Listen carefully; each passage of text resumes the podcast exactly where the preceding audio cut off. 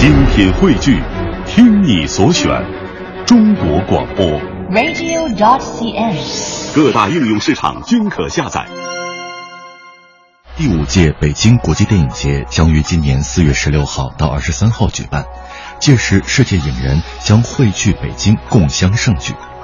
本届北京国际电影节将推出漫威影展，《复仇者联盟》、《雷神》、《美国队长》、《钢铁侠》、《银河护卫队》五部影片都将展映，为五月十二号上映的《复仇者联盟：奥创纪元》预热。今天的时光电影院北京国际电影节特别制作环节，我们为你带来展映佳片推荐《美国队长》，欢迎收听。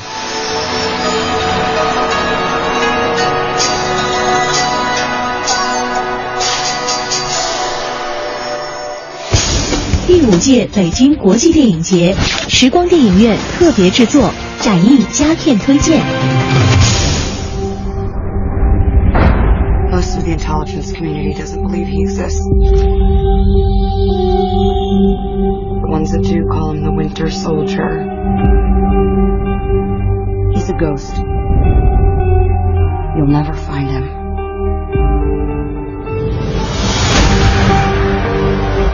身穿红白蓝三色的星条制服，手持盾牌，身材是壮硕的倒三角，他就是美国队长。在好莱坞的大公司完美特效包装下，这位美国漫画中最主旋律的超级英雄，带着美国精神的象征重返大银幕，促成了卖座的系列电影《美国队长》。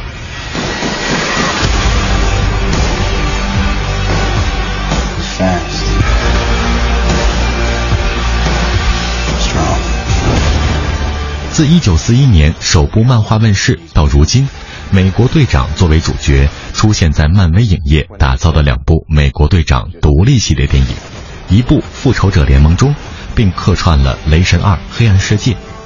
他走出了美国，开始把自己扩大进漫威电影的新版图中，同时也把这位高大全的美国超级英雄成功的推向了全世界。美国队长到底是谁？来自布鲁克林的青年史蒂夫·罗杰斯又有着怎样的前世今生？从瘦弱青年到超级士兵，从无名之辈到全民偶像，从二战英雄到复仇者联盟的精神领袖，让我们翻开这本《史蒂夫·罗杰斯传》，而他的传奇还将继续。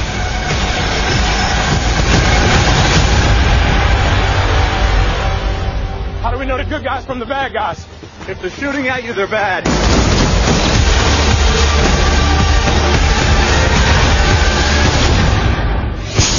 第五届北京国际电影节时光电影院特别制作，展映佳片推荐。 You do anything fun Saturday night? Well, all the guys in my barbershop quartet are dead, so no, not really. You know, if you ask Kristen out from statistics, she'd probably say yes. That's why I don't ask. Too shy? Too busy. Was he wearing a parachute? No. No, he wasn't. 美国队长是时代的产物。一九四零年代是美国漫画发展的黄金时代，特别是描绘英勇战士在战争中无往不利的、充满美国爱国主义色彩的主题尤其受到欢迎。一九四一年，第二次世界大战在欧亚战场鏖战正酣，美国虽然尚未参战，但在国内的反法西斯呼声愈演愈烈。三月，距离珍珠港事件发生还有九个月的时间，美国队长创刊，一位爱国主义与美国精神的象征诞生了。将星条旗穿在身上，手持盾牌，这就是美国队长的首次登场。编剧乔西蒙和画手杰克科比合作，创造出了这样一位美国偶像。他甚至在创刊号封面上就用愤怒的铁拳狠狠地揍了希特勒。这部作品一经推出就大受欢迎，销量几近百万。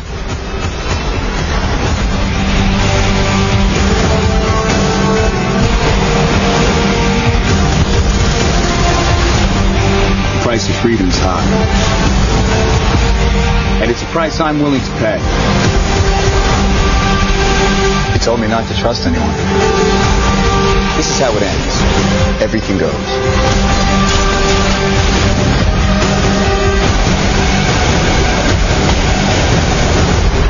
Giving me orders now, Captain. Damn right. 美国队长的真名是史蒂夫·罗杰斯，原本是一个瘦弱的美国青年。为了报效国家，他自愿参加军方的秘密计划，注射了血清，成为超级士兵。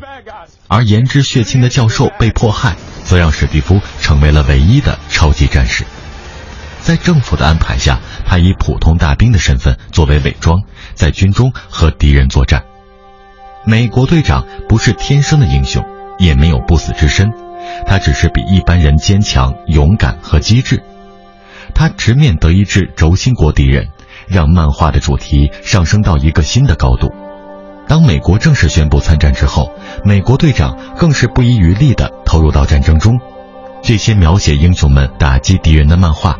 也同补给一起送到了前线，成为军中的精神食粮，激励着士兵们勇敢奋战。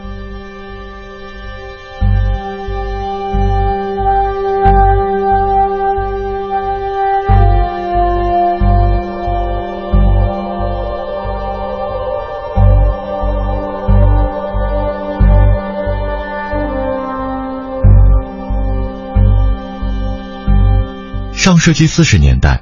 二战的战火蔓延了整个欧洲，我们的主人公成长在纽约布鲁克林的美国青年史蒂夫·罗杰斯，一心想要参军报国，打击纳粹，却无奈体质羸弱，报国无门。不甘心的他，只有在征兵资料上让自己装成高富帅，却在一次次的体检中露出了马脚。即便如此，史蒂夫仍旧不甘心。尤其是看到自己的好友巴基·巴恩斯军装笔挺地站在自己面前的时候，他心中的爱国热情愈加沸腾。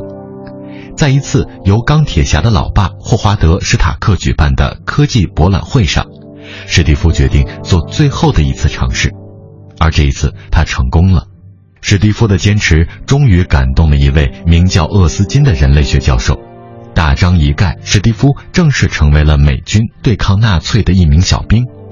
虽然他并不知道厄斯金教授的用意，但总归是向梦想成真迈出了第一步。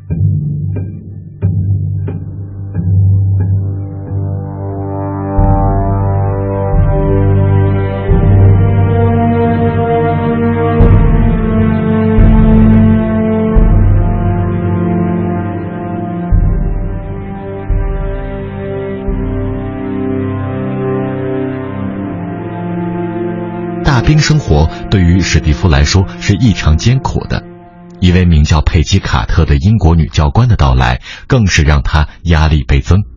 不过，史蒂夫的真诚渐渐感染了这位铁娘子，厄斯金教授也把自己的用意向史蒂夫挑明，有意将他变成一个身体机能超群的超级战士。最终，史蒂夫在人体血清的作用下华丽变身，长到一米八，不再是梦。然而，在试验结束之后，厄斯金教授被潜伏在人群中的纳粹间谍杀死，史蒂夫也成为了唯一一名超级战士。此后，他被委以重任，全民偶像美国队长一夜成名。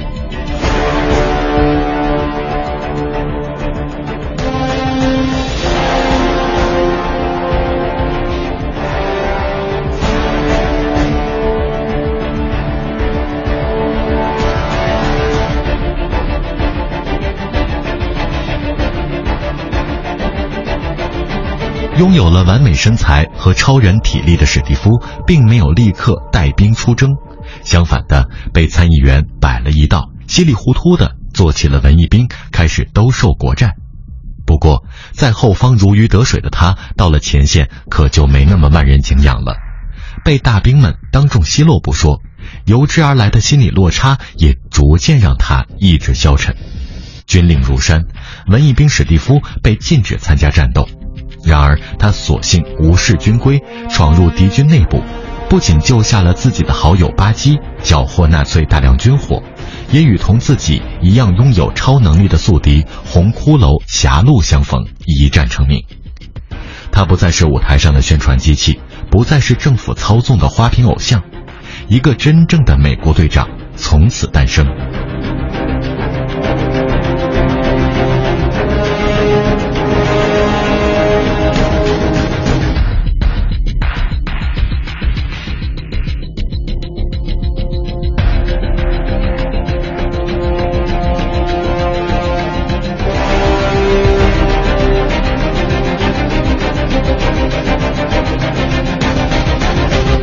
终于实现了自我价值的史蒂夫，在战场上起到了关键性的作用，不仅在战斗中以一当十，指挥上也颇游刃有余。而随着上一战大破红骷髅，史蒂夫和他的嚎叫突击队也将战略重心放在了对抗纳粹尖端武力组织九头蛇的身上。在一次劫持任务中，巴基和史蒂夫并肩作战，虽然顺利地将九头蛇的武器专家佐拉教授逮捕，巴基却在战斗中坠入深谷，生死未卜。悲愤交加的史蒂夫决定和九头蛇决一死战。在成功打入敌人内部之后，他登上了大势已去的红骷髅撤离的飞机，两人在高空展开了一场殊死搏斗。一番失重搏击之后，队长触发了红骷髅抢来的神器——宇宙立方，强大的力量把红骷髅瞬间包裹，将其传送到了宇宙之中。面对这架即将驶向纽约的载荷飞机，史蒂夫做出了自我牺牲，转而驶向北大西洋的决定。在生命的最后两分钟里，史蒂夫将佩姬的照片放在了仪表盘上，两人许下隔世的约定。在坠机沉入冰层的那一刻，队长告别了人间的生活，深海长眠。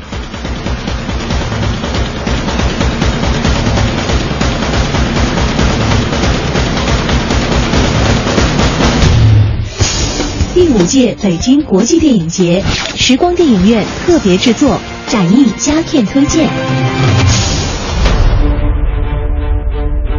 战后的美国，佩姬来到神盾分局做起了文案工作，时不时还会拿起史蒂夫的照片睹物思人。经过一年的心理调整，颇有能力的他并不想继续做文秘纸上谈兵了。无奈男权至上的上司总是不给他外勤的机会。不过上有政策，下有对策。一次深夜加班，佩姬未经允许插手了一次逮捕任务，仅凭一人之力便取回了神器十二宫钥匙，把功劳都抢光的他回到总部，免不了要忍受上司的怒火。不过，这也成就了他事业的一次转机。正是由于这次行动，佩姬以女特工的身份重出江湖，被调到神盾局总部委以重任。佩姬首次出现在1966年5月发行的《美国队长》中，是最重要的配角之一。巴基之死一直是队长心头挥之不去的阴影，但事实上，巴基一直是在以另一种身份活着。在漫画中，高空坠落后的他失去了一条手臂，奄奄一息之际被一位俄国将军救起。被洗脑之后的巴基并不记得自己的前世。不记得和自己出生入死的美国队长史蒂夫，醒来之后的他只看到冷森森的机器臂在眼前泛光。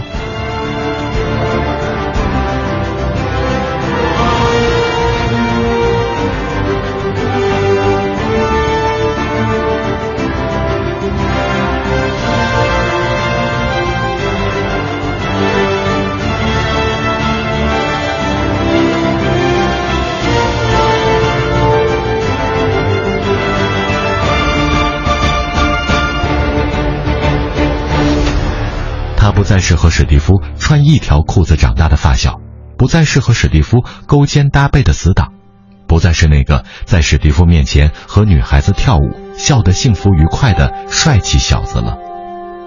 在鬼门关走过一遭之后，巴基以另一种刺客身份开始了他的今生。这个情节出自《美国队长》系列漫画，巴基是自第一本漫画起就出现在美国队长身边的最重要的角色。冰下数十载，人间白驹过隙。新墨西哥州发现了雷神之锤，托尼·史塔克走出了动力盔甲，布鲁斯·班纳变异成为绿巨人，而史蒂夫的老友霍华德·史塔克则帮助政府成立了神盾局。各路英雄纷纷出击，上演着属于自己的救世传奇。神盾局也没闲着。在给各路英雄牵线搭桥的同时，也在收拾着他们酣战之后留下的烂摊子。而身为第一复仇者的美国队长，此时还在冰下做着睡美人。面对当下群龙无首、各自为战的乱世，唤醒一位传奇领袖成为了当务之急。这个情节出自《钢铁侠》《雷神》和《绿巨人》系列电影中。在《钢铁侠二》中，霍华德·史塔克。透露他是神盾局的创始人之一。电台广播里浓重的五十年代播音腔将史蒂夫唤醒，战地医院的天花板映入眼帘，一位长相酷似佩姬的红发女护士向他走来。不过，神盾的伪装很快露出了马脚，史蒂夫顿感事态不对，咄咄逼人之下，很快引来了一众特工。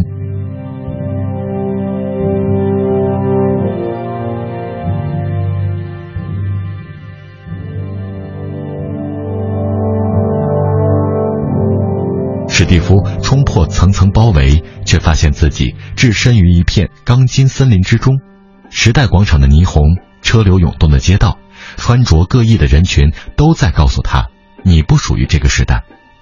史蒂夫在闻讯赶来的神盾局长尼克·弗瑞那里得知了自己沉睡七十年的事实，也记起了那迟到了七十年的约会。这个画面出现在电影《美国队长一》的最后。醒来的史蒂夫显然无法适应二十一世纪。论谁从一个黑白分明的纯真年代穿越到如此复杂的现代社会，都会在心理和生理上感到不适。七十年的时差不再是睡一觉就能够倒过来的，将注意力转移到工作上才是史蒂夫的解压方式。让他头疼的是，醒来后的第一项任务竟然是消灭九界外邪神洛基引来的外星军团。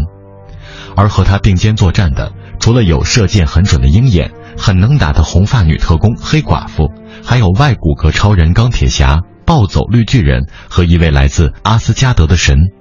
最终，这支临时组建的超能六人组在史蒂夫的带领下同仇敌忾，将外星军团送到了另一个次元。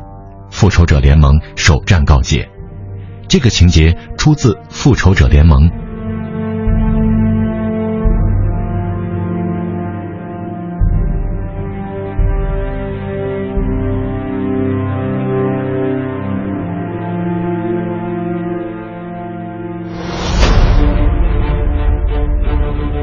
铁侠有小辣椒和史塔克工业，雷神有仙宫和弟弟，绿巨人则是一位让人尊敬的科学家，而近百岁高龄的队长则是老无所依。对于这样一位家喻户晓的美国传奇，加入神盾局为国效力，似乎才是他的归宿。于是乎，队长换上了在漫画里作为地下特工的秘密复仇者制服，与黑寡妇尼克弗瑞一起共同对抗国家潜在的威胁。这。正是《美国队长二》所要讲述的故事。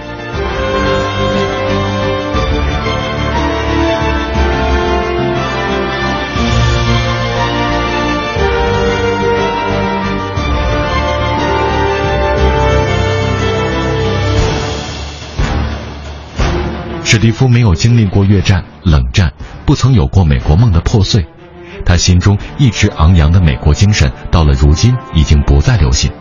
面对人心不古的二十一世纪，没有经历过社会变革的他，显然对政府充满了不信任，更是对神盾局的独裁政策颇为不满。为此，尼克·弗瑞请来了老将亚历山大·皮尔斯，让他给史蒂夫一对一的补修实施政治。然而，城府极深的皮尔斯心中则酝酿着一个惊天大阴谋，美国队长则是他的心腹大患。树欲静而风不止。就在队长努力要迎接新生活的同时，一个代号为冬兵的俄国刺客再次让他陷入到了痛苦的回忆中。他不是旁人，正是当年坠崖失踪的老战友巴基。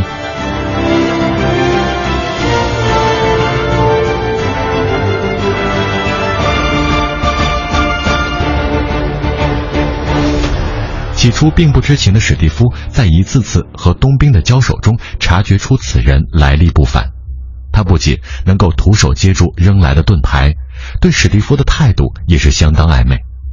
而当冬日战士终于摘下他的面具，巴基的音容笑貌则变成了萦绕在他心头的鬼魂。当年一起出生入死的兄弟，如今反目成仇。队长在痛心疾首之余，也不得不做出最坏的打算。除了冬兵这位让史蒂夫又爱又恨的劲敌之外，敌方势力还有九头蛇雇佣兵插骨，他是一个经常喜欢以重机枪乱轰登场的肉盾，也是红骷髅之女的男朋友。此外，还有法国腿功大师，一个经常以猥琐大叔形象示人的二货职业盗贼。美国队长方面，除了一身紧身衣继续性感迷人的黑寡妇之外，队长在漫画中的正派队友猎鹰也惊艳亮相。两波势力剑拔弩张，一段夹杂着政治惊悚、信任危机、兄弟反目的重磅戏码即将上演，而猎鹰将首度在美国队长二中亮相。